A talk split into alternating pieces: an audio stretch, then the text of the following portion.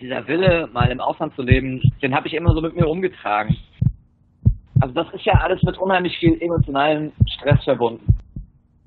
Gerade in den ersten Monaten oder, oder im ersten Jahr. Du machst immer so verschiedene Phasen durch, ne? Also du fühlst dich ein paar Wochen lang, bist du total guter Dinge und ja, das wird schon alles und, und kein Problem. Hast du auch immer wieder so Phasen, wo du dann total entmutigt bist und total, total, ja, verängstigt und, und verunsichert.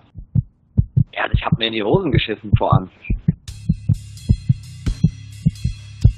Angst, den finalen Schritt zu wagen, Angst, die Komfortzone zu verlassen, Angst, sich komplett auf was Neues einzulassen.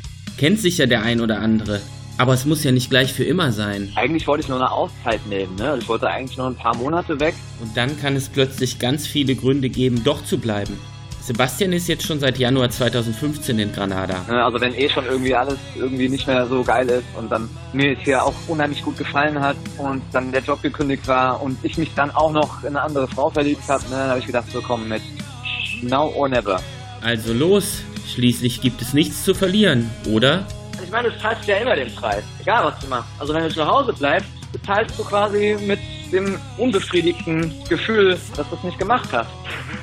Und wenn du es machst, dann bezahlst du mit dem, was du halt zurücklässt. Entscheiden musst du dich also eh. Es liegt ganz bei dir. Ich könnte jedem nur raten, auf sich selbst zu hören. Ich finde auch die Frage interessant, wie macht man das eigentlich? Also für mich war das auch ein langer Prozess, ja. Und diese ganzen Floskeln, die man so hingeworfen bekommt, ja, hör auf dein Herz, hör auf deine innere Stimme, mach das, was du wirklich willst. Wie, wie geht das eigentlich? Ne? Wie, wie hört man eigentlich auf dein Herz? Wie aktiviere ich denn diese innere Stimme überhaupt? Oder was spricht denn da zu mir? Ist das jetzt nur ein flüchtiges Verlangen oder ist das ein tiefes Begehren? Oder ist das wirklich was, wo ich sage, das will ich verdammt nochmal in meinem Leben mal gemacht haben?